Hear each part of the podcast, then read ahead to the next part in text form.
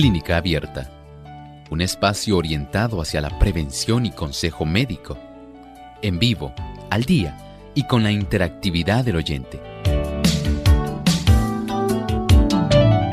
Clínica Abierta, poniendo al doctor a su alcance para un diálogo claro y honesto, porque nos importa su bienestar y salud.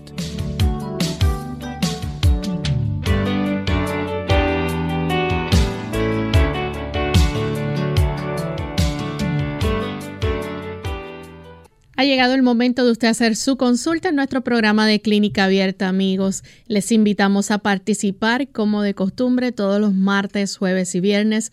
Brindamos esta oportunidad para que se puedan comunicar a nuestro programa y puedan hacer sus preguntas. Así que desde ya nuestro cuadro telefónico está totalmente disponible para que puedan comenzar a llamar para participar. Recordamos las líneas telefónicas para aquellos amigos que aún no las conocen se pueden comunicar localmente a Puerto Rico, aquí aquellos que residen en nuestro país a través del 787-303-0101. Para los amigos que están en los Estados Unidos, el 1866-920-9765. Para llamadas internacionales libre de cargos, el 787 como código de entrada, 282-5990 y 787-763-7100. También si usted se encuentra sintonizando o viendo nuestro programa a través de las otras plataformas, el Facebook Live, les recordamos que nos pueden buscar por Radio Sol 98.3 FM dele un me gusta y compártalo con cada uno de sus contactos. También aquellos amigos que nos siguen a través del chat de nuestra página web radiosol.org. A través de estas dos páginas ustedes pueden hacer también sus consultas escribiéndonos ahí en vivo durante la hora de nuestro programa. Así que desde ya pueden comenzar a participar.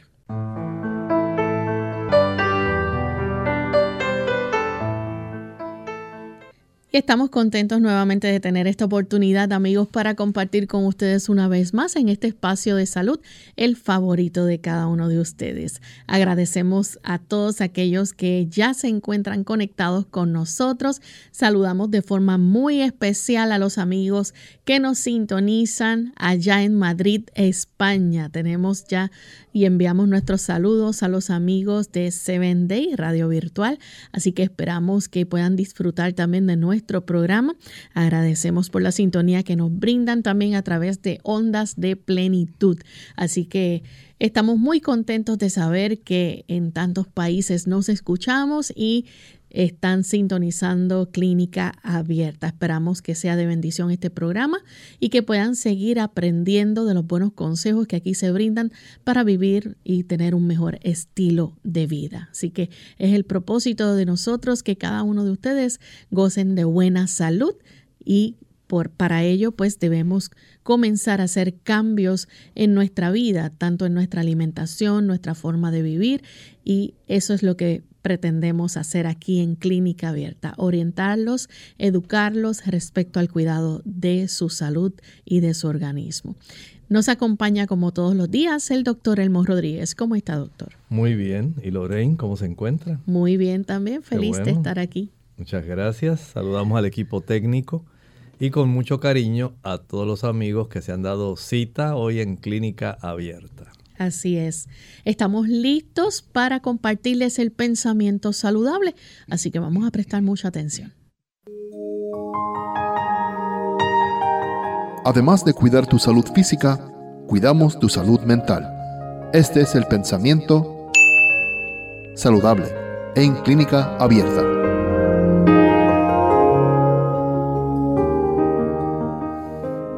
Siempre es posible encontrar en la naturaleza algo que distraiga la atención de los enfermos de sí mismos y la dirija hacia Dios.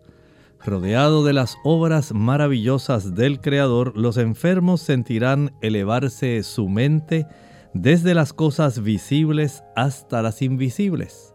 La belleza de la naturaleza los inducirá a pensar en el hogar celestial, donde no habrá nada que altere la hermosura, nada que manche ni destruya, nada que acarree enfermedad o muerte.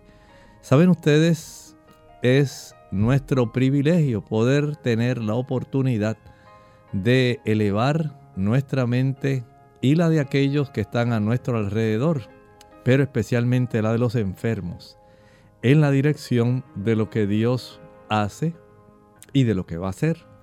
De lo que Dios hace por medio de las obras de la naturaleza que están ante nuestros ojos constantemente. Esas obras nos hablan de un Dios creador, de un Dios sustentador, de un Dios que ama a sus criaturas y que preparó todo el hermoso escenario que está a nuestro alrededor para que nosotros pudiéramos ser felices. Sabemos que el pecado ha estropeado todo este escenario tan hermoso, pero el Señor se ha comprometido a restaurarlo y es nuestro deber albergar en nuestro corazón el recuerdo de que el Señor está interviniendo en la historia, preparando algo mejor para nosotros, preparando un hogar en el cual usted y yo no estaremos sujetos al tiempo, al sufrimiento, al dolor, la enfermedad o la muerte. Y esa esperanza debe estar albergada en nuestro corazón. Sin embargo, todas estas bellezas actuales nos dirigen en la dirección del porvenir. El Señor está obrando, está conduciendo la historia. Él permite que nosotros podamos redirigir nuestra mirada de aquí al futuro, porque Él pronto finalizará con la enfermedad, el dolor, el sufrimiento y la muerte. Gracias al doctor por compartir con nosotros el pensamiento saludable y estamos listos amigos para comenzar con sus llamadas. Tenemos la primera llamada, la hace José, él se comunica desde Fajardo, Puerto Rico. José, escuchamos la pregunta, bienvenido. Felicito el programa. Tengo un hermano, tengo un hermano que sufrió una operación de próstata. Entonces, él se queja, me estaba dando la queja, me dice que él tiene poca erección en sus partes genitales y que algunas veces este se siente como que, no puede hacer lo que desea hacer con su esposa. Entonces yo le dije, bueno, pero a, pesar de que él se ejercita todos los días, coge y eso, yo le dije, pues sigue cogiendo, quizás eso se te mejore y eso.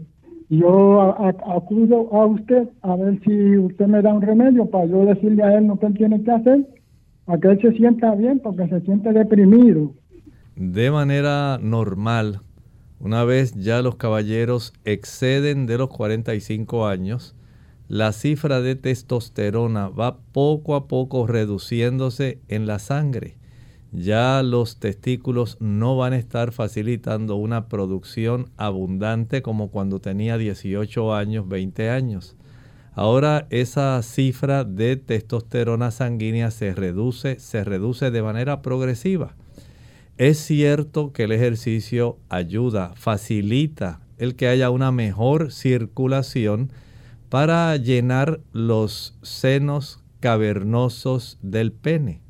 Y hay también un beneficio, por ejemplo, cuando las personas utilizan aquellos alimentos que pueden facilitar una mayor producción de óxido nítrico. Es una sustancia que forman precisamente las células del endotelio de nuestras arterias para facilitar una mejor vasodilatación.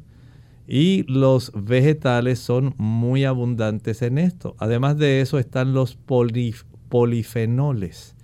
Podemos pensar, por ejemplo, en la granada. Ahí hay una sustancia que ayuda para esto.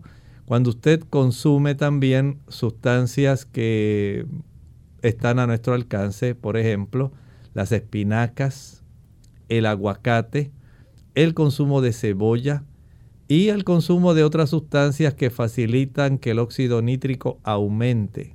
El óxido nítrico y los polifenoles le pueden ayudar, pero mientras la testosterona siga reduciéndose, no podemos pretender que el caballero tendrá una erección como cuando era joven. Tenemos entonces a Rafael. Rafael nos llama de la República Dominicana. Escuchamos la pregunta, Rafael, bienvenido. Muy buenos días. Primero, agradecer al doctor recomendación que me hizo en estos días de sustituir el café, el café normal por café de, no encontré el de banzo, pero estoy usando el de maíz. Eh, otra, la pregunta mía es la siguiente.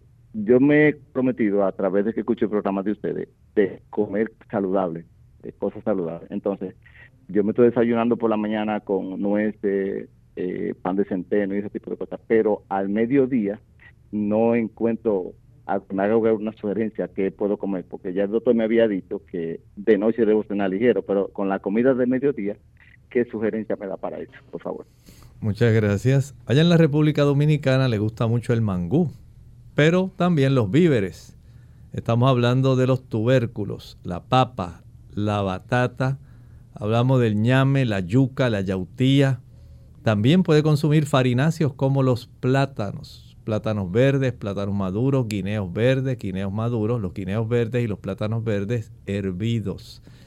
Así también la calabaza, el chayote o tayota son productos que se pueden utilizar. No olvide el arroz integral. También los diferentes tipos de legumbres o leguminosas Estamos hablando de habichuelas blancas, negras, pintas, rojas, lentejas, garbanzos, gandures, chícharos, arvejas. Añádale a esto una buena ensalada.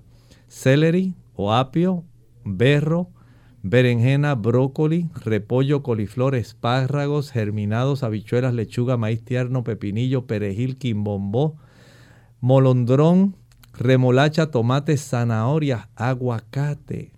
Ese tipo de productos van a darle la oportunidad de que usted pueda mejorar. Si le gusta la pasta, le gusta comer fideos, eh, macarrones, espaguetis, ese tipo de productos los puede conseguir de manera integral. Y esto puede ser un motivo para que usted pueda sentir una mayor fortaleza en su organismo. Si está comiendo carne, pavo, pollo, y desea ir cambiando poco a poco a una alimentación mucho más saludable que consista en proteína vegetal, además de las legumbres, los frijoles, las habichuelas, podemos también incluir el tofu o tofu. Puede añadir también la proteína texturizada de soya. Y esto le puede resultar en una buena alternativa nutritiva, saludable y que le va a sostener para que usted pueda tener una buena salud. Tenemos que hacer nuestra primera pausa, pero al regreso vamos a continuar contestando más de sus consultas, así que no se vayan, volvemos en breve.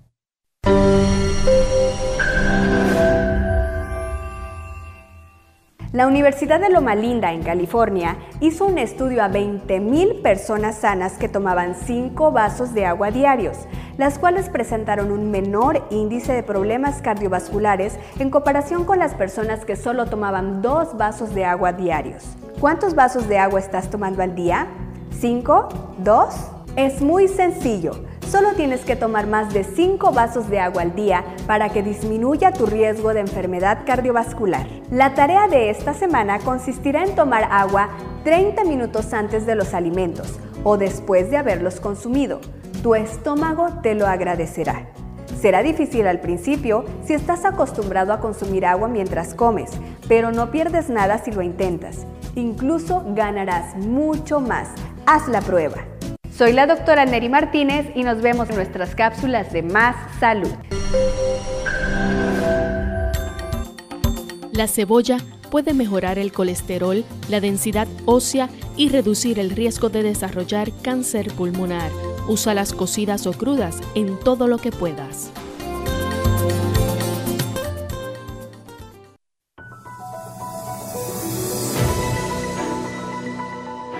Principios del ejercicio saludable.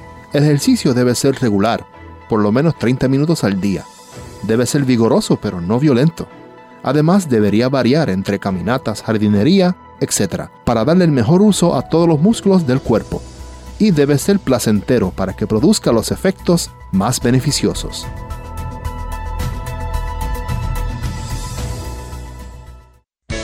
unidos con un propósito, tu bienestar y salud. Es el momento de hacer tu pregunta llamando al 787-303-0101 para Puerto Rico, Estados Unidos 1866-920-9765 y llamadas internacionales al 787-763-7100 o al 787-282-5990. Clínica Abierta, trabajando para ti.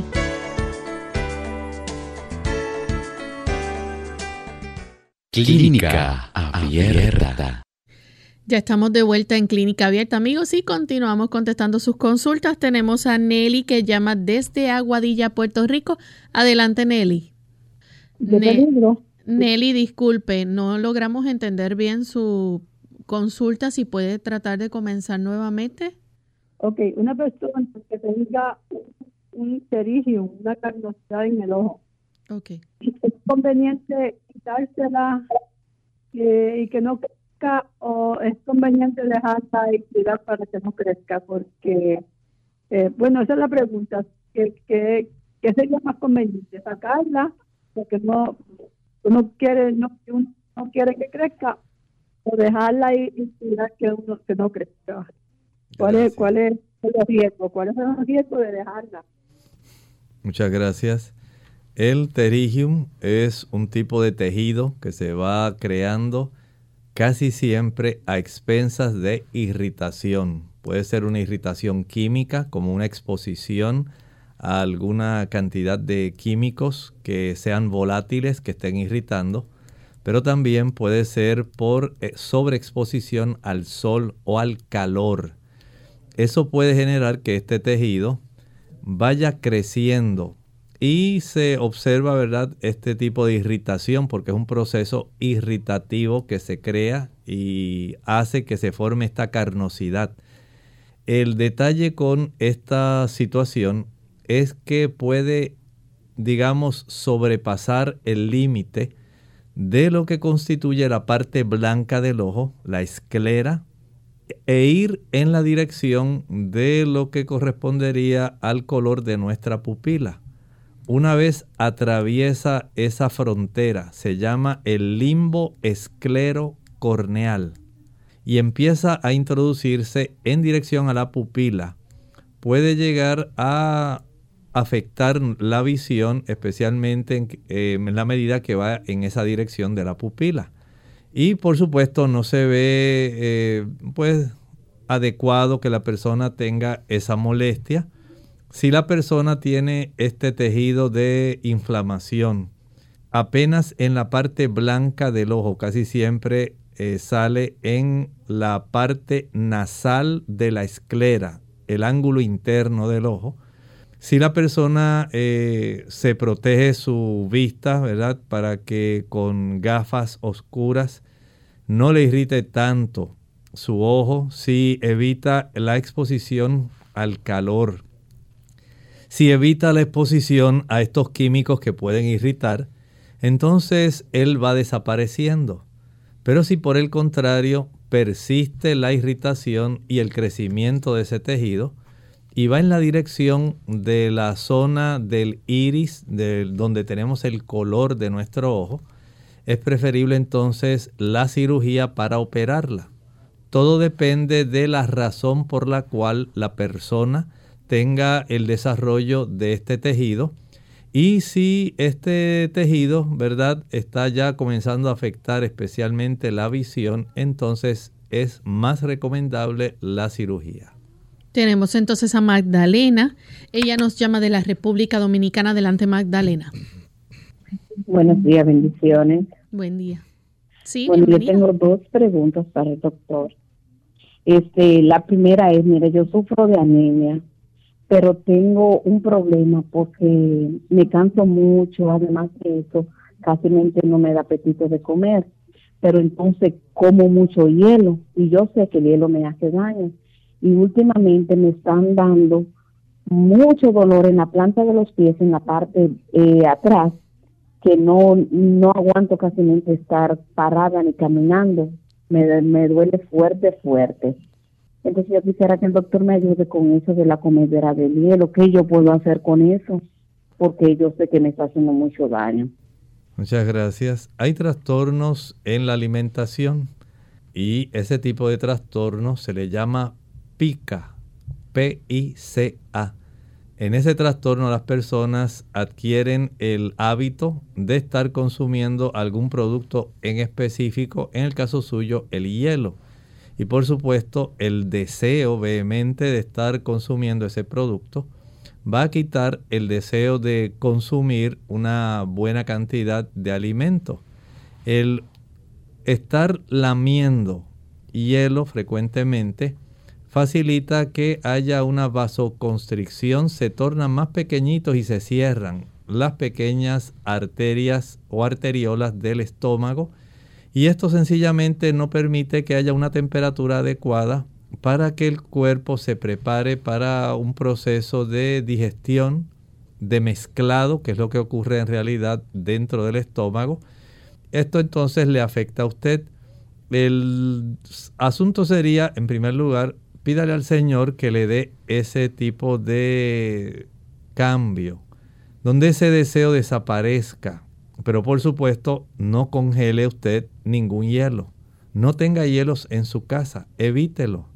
De esta manera, usted va a tener la oportunidad de que la temperatura de su sistema digestivo, del esófago, del estómago, tenga una temperatura que sea apropiada es generalmente un poquitito mayor que nuestra temperatura corporal externa. Pudieran ser unos 36.8, 37.2 grados centígrados aproximadamente. Y esto facilita que el estómago pueda funcionar mejor.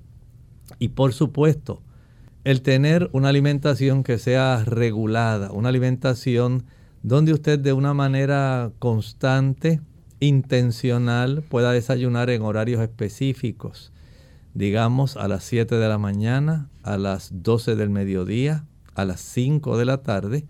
Esto facilita que su estómago vaya adecuando un sistema para hacer digestión y se vaya desarrollando una secuencia, una cadencia de alimentación que le va a ayudar para que usted pueda desarrollar un buen apetito.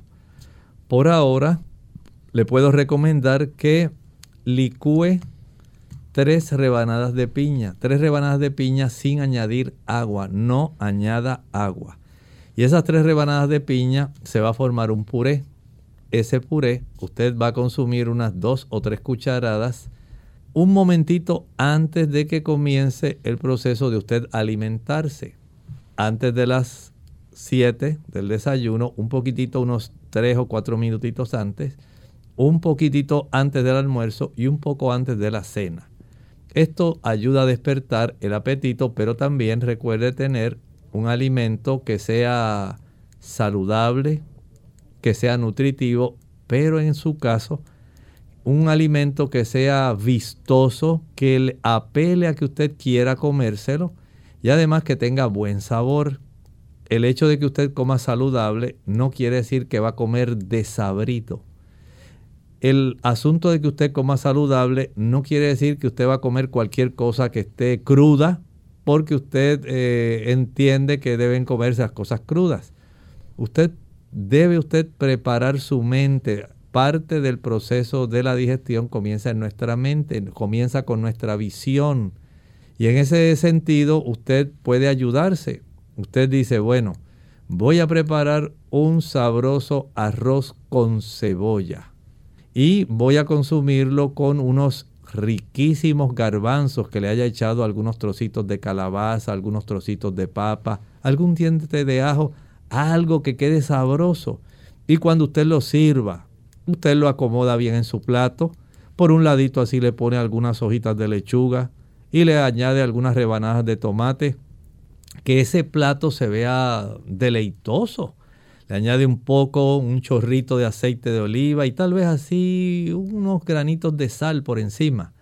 Ahora se sienta con un buen apetito a disfrutar de ese alimento. Y así va a ser con cada una de sus comidas. Prepárelas que queden vistosas, que queden sabrosas. el comer bien, el alimentarse adecuadamente, no es asunto de comer cualquier cosa como sea. No. Sencillamente usted debe ayudarse en ese sentido, evitar comer entre comidas, nada de meriendas, y de esta manera usted va a ir dándole una buena dirección al deseo de comer. Tenemos entonces a Monse que llama de Mayagüez, Puerto Rico. Adelante, Monse. Muchas gracias, Monse. Bueno, hay varias cosas que hay que tomar en cuenta. Considere lo que le voy a decir. Mientras menos irritantes usted introduzca en el estómago, menor probabilidad a que la mucosa de su estómago o del duodeno se puedan erosionar y usted pueda sangrar. Me refiero al uso, por ejemplo, del chile, el pique, la canela, los clavos, la nuez moscada, la pimienta, la mostaza, el uso del el glutamato monosódico, el uso también de los cubitos de sabor a pollo, sabor a res y el uso del vinagre. Son sustancias que irritan esa mucosa y en esa irritación pueden erosionar pequeñas arteriolas que pueden sangrar o vénulas. Y esto pues mientras más se erosiona, por ejemplo, ya se va profundizando cada vez más, se desarrollan procesos ulcerosos. Así que ese proceso de destrucción, especialmente por irritación o por un aumento en la cantidad de acidez estomacal, es el que facilita ese deterioro. Ocurre también en las personas que toman café. El café es cáustico. El café erosiona, inflama y erosiona.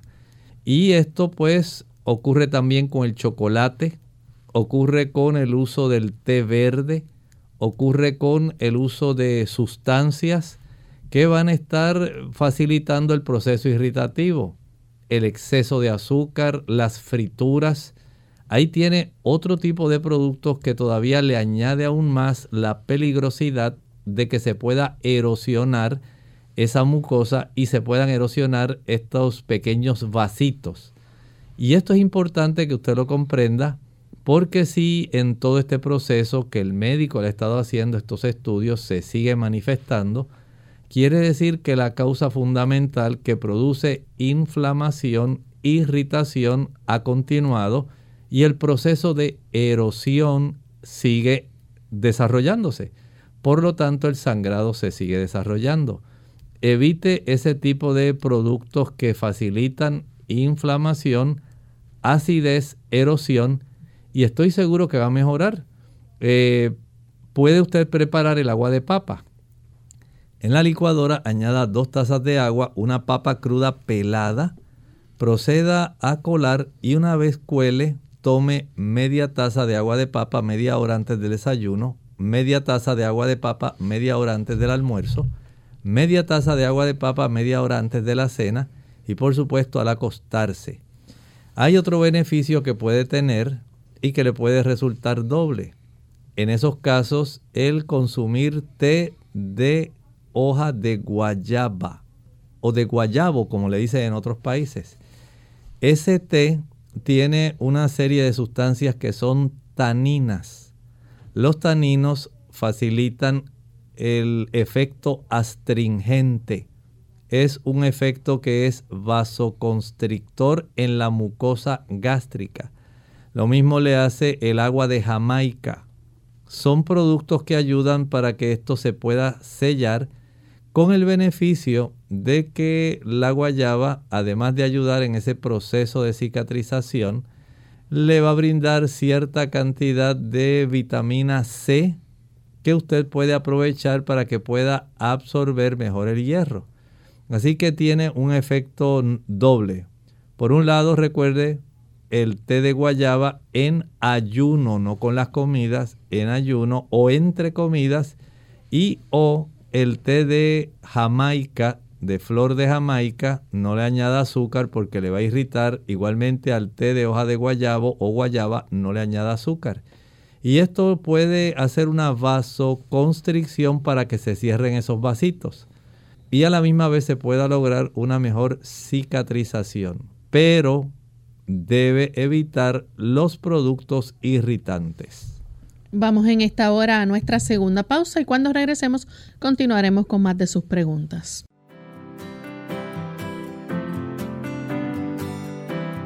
La salud no tiene precio, pero tiene costo.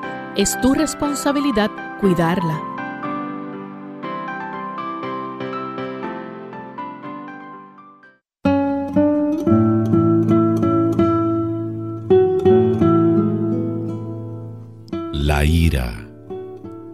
Es un ladrón de momentos preciosos.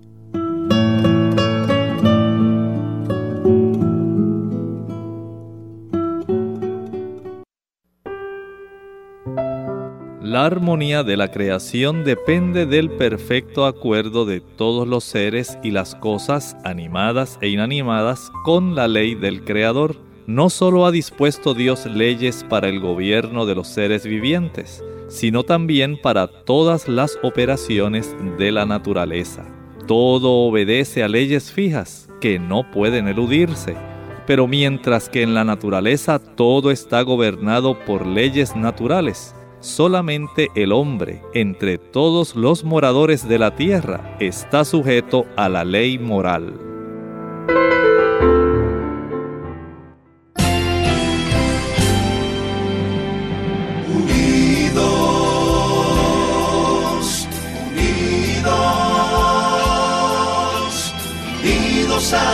El cielo, siempre unidos.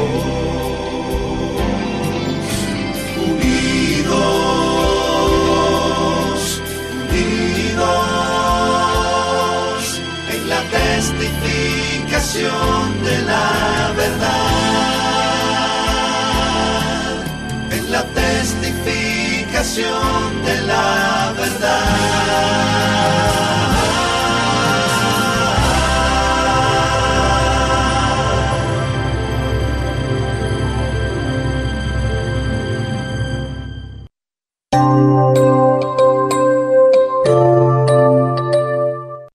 Ya estamos de vuelta en Clínica Abierta, amigos. Seguimos contestando sus consultas. En esta ocasión tenemos desde San Juan a Yadiel con una pregunta. Adelante. Sí, buenos días a todos. Buen día. Mira, eh, yo pues, le quería hacer una pregunta al doctor. Yo pasé una gripe, era, fui al doctor y fue nicoplasma. Y después de, me tomé los medicamentos que me enviaron y después de todo eso se me ha quedado una sensación de todo, una garraspera en la garganta horrible. Me ha quedado hasta la felicidad malo, malo. Este, cuando trato de hablar es cuando más me da la, como para toser. Y yo siempre he salido con la garganta roja. Entonces no sé si, si el doctor me pueda decir algo. También me han dicho algo del, ácido del estómago que te me sube, qué sé yo, pero yo me estoy tomando ahora mismo la unas omeprazol que son para el estómago, para la acidez. Pero me he quedado con esa sensación de todo. Yo llevo más de tres semanas y después se me fue todo eso y me, he quedado con esa garganta con ganas de toser. Es más la sensación que la tos. Muy bien. Sí, si ya le han dicho que tiene reflujo gastroesofágico, es probable que el buche de ácido esté llegando hasta la región de la orofaringe y esto esté facilitando la molestia que usted siente en esa área. Si usted pudiera, eh, número uno, evitar picar, comer entre comidas, merendar, ahí usted puede tener beneficio. Si puede evitar el uso del café, el café facilita que el área de la válvula o el esfínter del cardias, que es la válvula que controla la entrada de agua y de alimento hacia el estómago, el café lo que hace es que trabaja ahí facilitando que se abra y esto facilita que haya un retorno del contenido ácido del estómago hacia arriba. Los productos cafeinados, sean café, refrescos, van a facilitar que esto se esté desarrollando. Igualmente, eh, esto puede desarrollarse si usted acostumbra comer y acostarse, comer y quedarse sentado. El tener un sobrepeso también colabora en esta situación. Tomar, por ejemplo, digamos, una cucharadita de pulpa de sábila. Licúe una o dos pencas, hojas eh, de esta planta, sacando la pulpa en sí, sin la corteza, sin lo verde, sin la cáscara. Esa pulpa transparente que algunas personas le dicen el cristal de la sábila, la añade en la licuadora sola sin añadir agua. Y una vez licúe, lo va a envasar y de ese producto va a tomar una cucharadita cada hora si fuera necesario. Esta sábila licuada va a ayudar a reducir la inflamación del esófago y ayuda también a reducir la inflamación del estómago. Y estoy seguro que va a facilitar que usted pueda tener eh, la desaparición de esa molestia. Pero recuerde, coma en horario regular, no merende, no haga esas merienditas así, eh, entre comidas, y trate de dar alguna corta caminata después de sus comidas. Tenemos entonces a Rosa que nos llama desde la República Dominicana. Adelante, Rosa. Sí, buenos días. Buen día. Eh, doctor, mire, yo tengo una hermana que tiene artritis pero una artritis muy fuerte. Ella le da mucho dolor en, el, en las manos, se le hinchan las manos, se le hinchan los pies. Eh, el, el, pie izquierdo eh, se le hincha y se le pone negro. Y ella, ella, el médico le dijo que ella tiene unos clavos dentro de, como de, unos clavos, no sé qué tipo de clavos, eh, en el pie. Y ella dura dos días bien, eh, tres días bien y los otros días no, no puede hacer nada, no puede pararse, es acostada. Una artritis muy, muy, muy fuerte. Y una cosa que no, esos dolores no se le quitan. Me dan, por favor, algo para, para ella. ¿Cómo no? Con mucho gusto le ayudamos.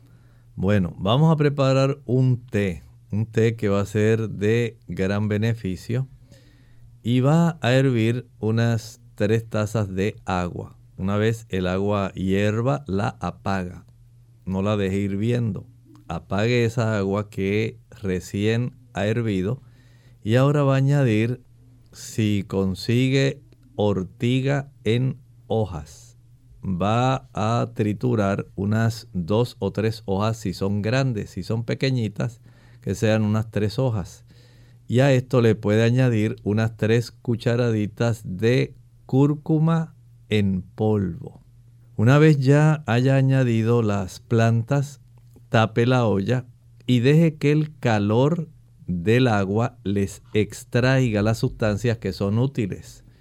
Recuerde que apagó esa cantidad de agua, tres tazas, apagó, añadió las plantas, tapó y dejó enfriar.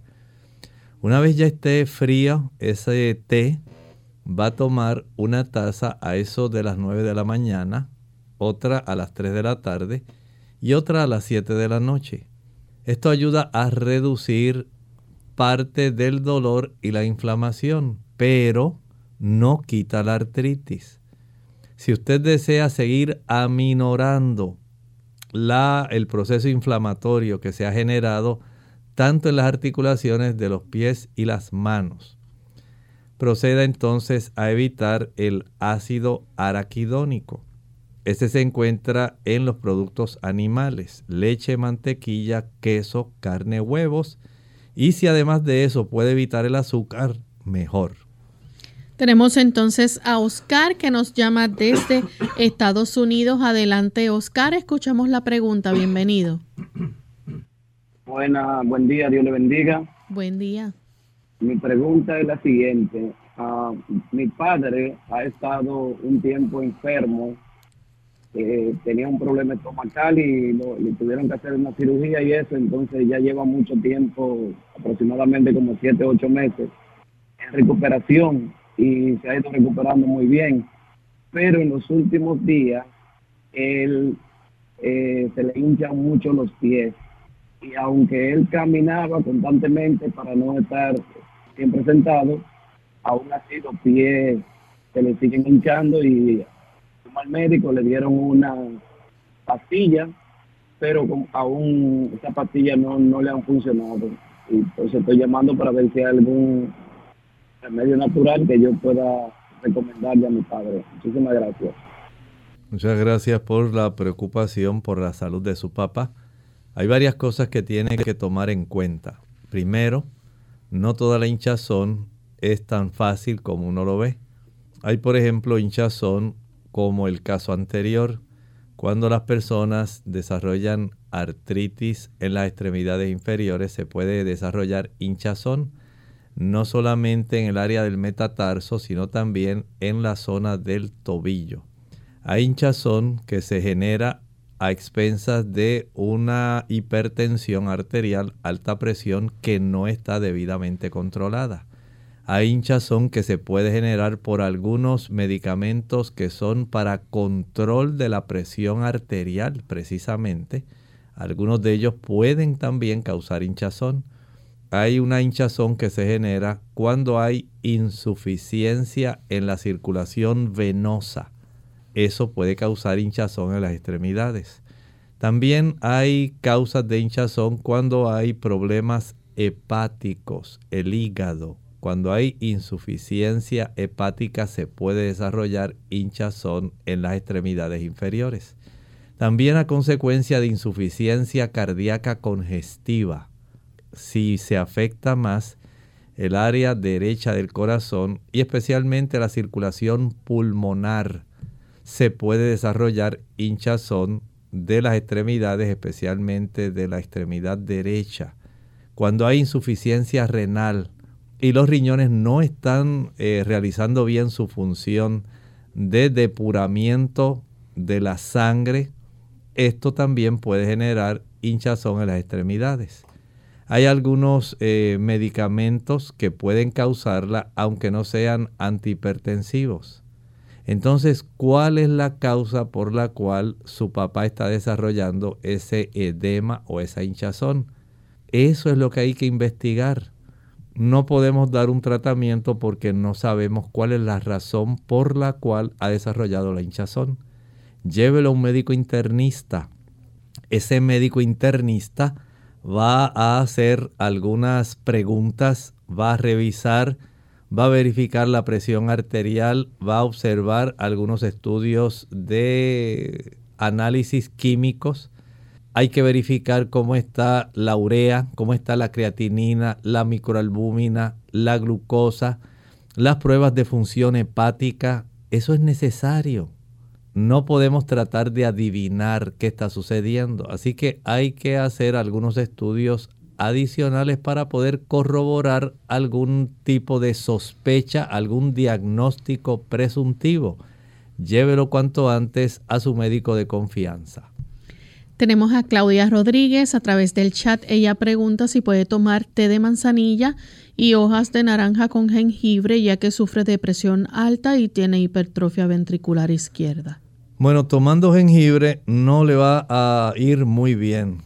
Hay muchas personas que al padecer de hipertensión arterial, el jengibre estimula un aumento adicional en la presión arterial. De ahí entonces que en lugar de utilizar el jengibre, mejor añada unos 3 o 4 dientes de ajo machacados. Y esto sí le puede resultar beneficioso, pero no olvide que si no está adecuadamente controlada, pudiera también requerir el uso de algún antihipertensivo porque la hipertensión arterial no controlada daña la retina, daña nuestras arteriolas del cerebro, daña la corteza de nuestros riñones y va a ser muy perjudicial para nuestras arterias coronarias. Entonces hay que indagar, hay que ver cómo está el colesterol, cómo está el nivel de sodio en la sangre, saber cómo están los triglicéridos también, llevar una secuencia de una toma seriada de estas presiones arteriales y poder indagar si anteriormente ya esto se había descubierto, si se había mantenido adecuadamente controlada qué factores, si está usando café, el café sube la presión arterial, el chocolate sube la presión arterial. Y estos son factores eh, frecuentes, el exceso de sal, el sodio, que se encuentra oculto en los refrescos, que se encuentra oculto, por ejemplo, en los productos de repostería, las galletitas, los bizcochos. Hay que hacer esta indagación para poder ajustar y no conformarse con tan solo tomar un té de plantas. La siguiente consulta la hace Francisco Díaz. Dice, eh, que a él le está dando una gripe muy fuerte en la mucosa, se le acumula mucho catarro en los pulmones, nos escribe de la República Dominicana, ¿qué le puedes recomendar? Bueno, vamos a dejar el queso frito, vamos a evitar el uso de la mantequilla, el uso de la leche, el yogur, ya que los productos que provienen de la leche facilitan la producción abundante de mucosidad.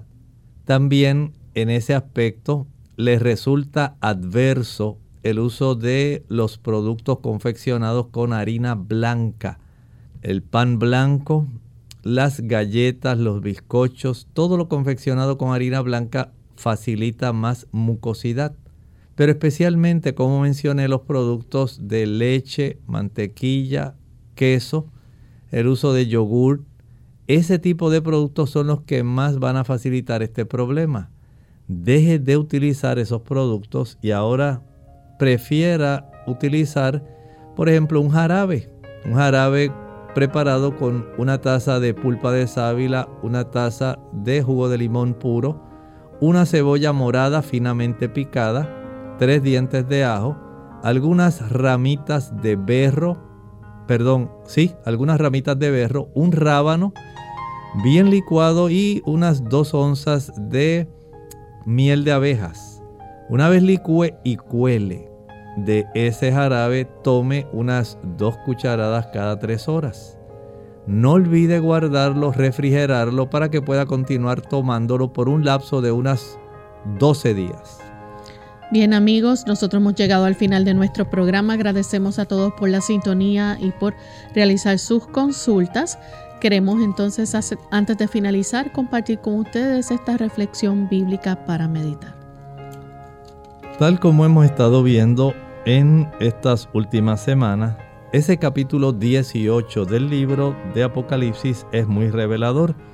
Y ayer iniciamos viendo cómo los magnates de la tierra, los comerciantes, que tienen una íntima asociación con este poder podemos decir político religioso, a consecuencia del juicio divino que va a caer sobre esta Babilonia, ellos se van a lamentar porque se altera su economía. Y miren lo que continúa diciendo. Y los mercaderes de la tierra lloran y hacen lamentación sobre ella porque ninguno compra más sus mercaderías.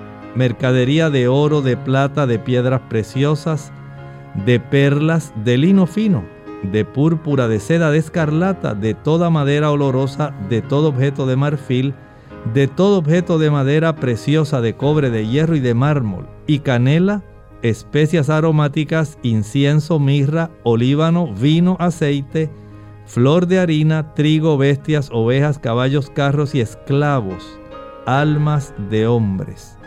Noten cómo esta Babilonia tiene una amplia gama de productos que comercia, incluyendo personas. Esto es algo asombroso, hasta esclavos.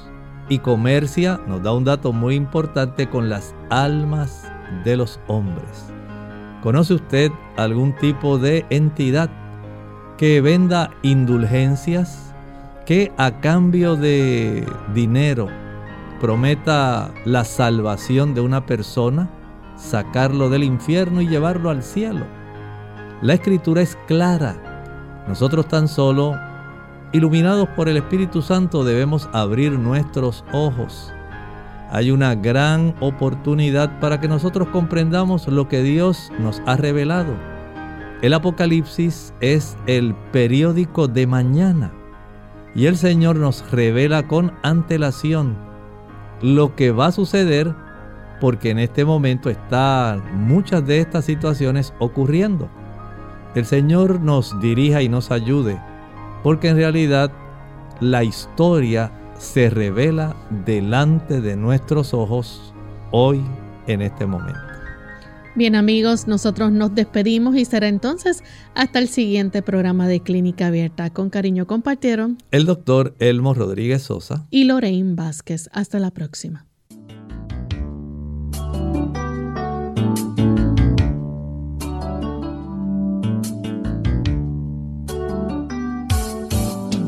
Clínica Abierta. No es nuestra intención sustituir el diagnóstico médico antes de poner en práctica cualquier consejo brindado en este programa, usted debe consultar con su médico. Hasta la próxima.